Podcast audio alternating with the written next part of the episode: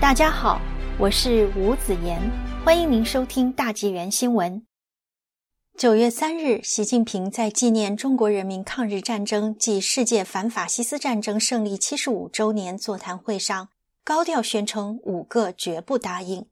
虽然没有直接点名，但被认为是中共最高领导人首次极有针对性的对当前中美紧张局势作出公开表态。稍前，八月二十四日。针对被称为“新冷战宣言”的美国国务卿蓬佩奥在加利福尼亚州尼克松总统图书馆演讲，中共喉舌曾以三万字长文、罕见的文革大批判方式作出强烈反应。这次习近平亲自上阵，彭博社的评论称，这是在中美关系的艰难时刻定下了斗志旺盛的基调。也有中共智囊称，习近平发出的信号非常强硬。凸显中美两国意识形态对抗的激烈程度，至少在目前，坚决的、不妥协的、超强硬的斗争态度会是第一主题。早前外交高官的表态，杨洁篪、王毅等近期都释放中共希望缓和矛盾、管控分歧的信号，则是第二主题。的确，二零二零年中美正式开打新冷战，在笔者看来。意识形态对抗是这场冷战的本质特征。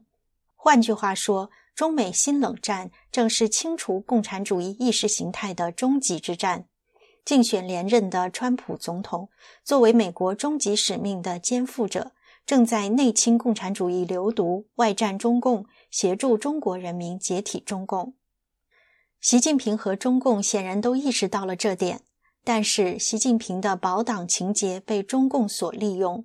为了中共能苟延残喘，习近平这次放言五个绝不答应，使自己的处境更加危险了。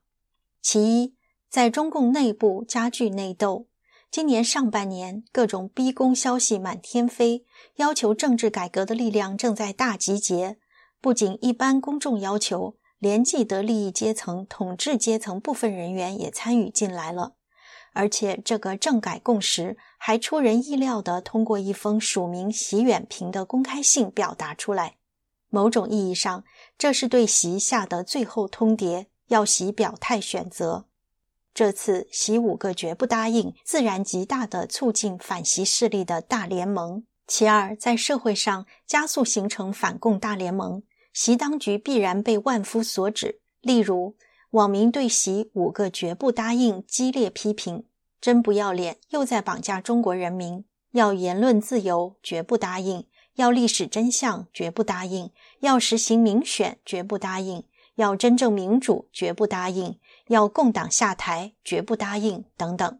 笔者曾写评论：庚子年半，大陆主流民意抛弃中共，这里就不多说了。这两条之外，本文还要指出习近平的另一种险境：川普政府对习的看法正在迅速恶化。自尼克松访华后，历来的中共党魁都把维持与美国良好关系作为重大政绩来压制政治对手。这就是为什么江泽民在即将交权的十八大前，仍死气白赖的要去小布什总统的私人牧场吃烤牛肉的原因所在。川普就任美国总统后，通过2017年的海湖庄园交底谈心，两人建立了良好的个人关系。川普不断地称席是好朋友，但是今年以来，大瘟疫重创美国，川普对席的认知在发生着根本性变化。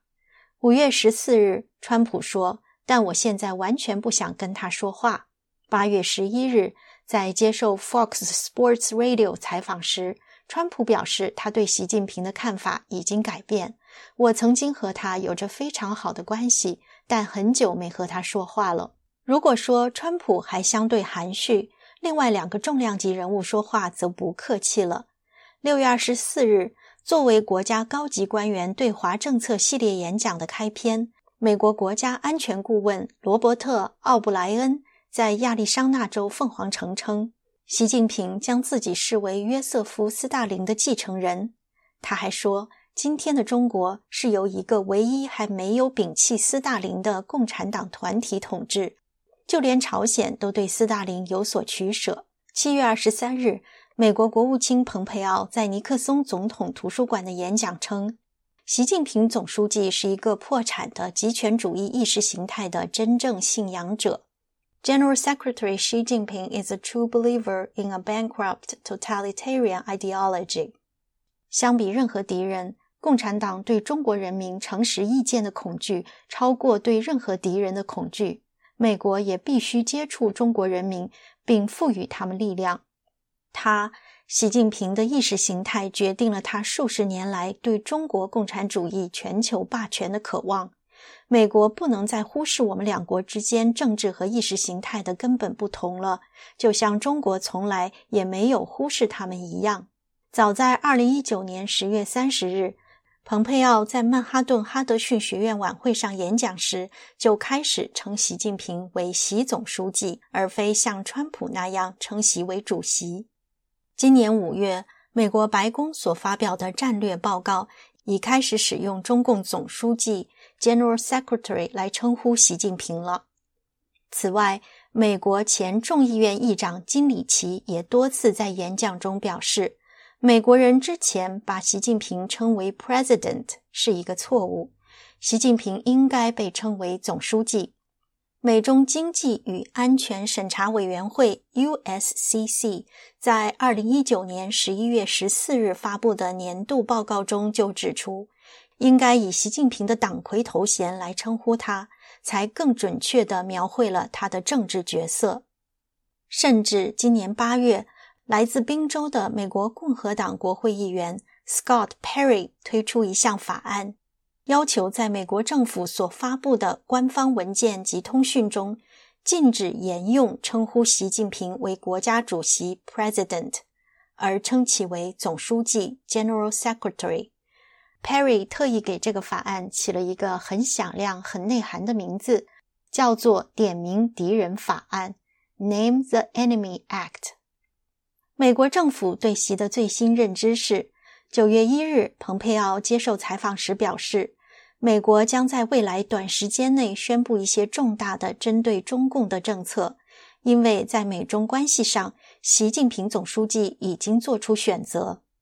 二零一九年大年初三，中美贸易战峰回路转之际，笔者发表《川普习近平的真朋友》一文，其中说：“川普待习近平有兄长之风，此乃习近平之幸。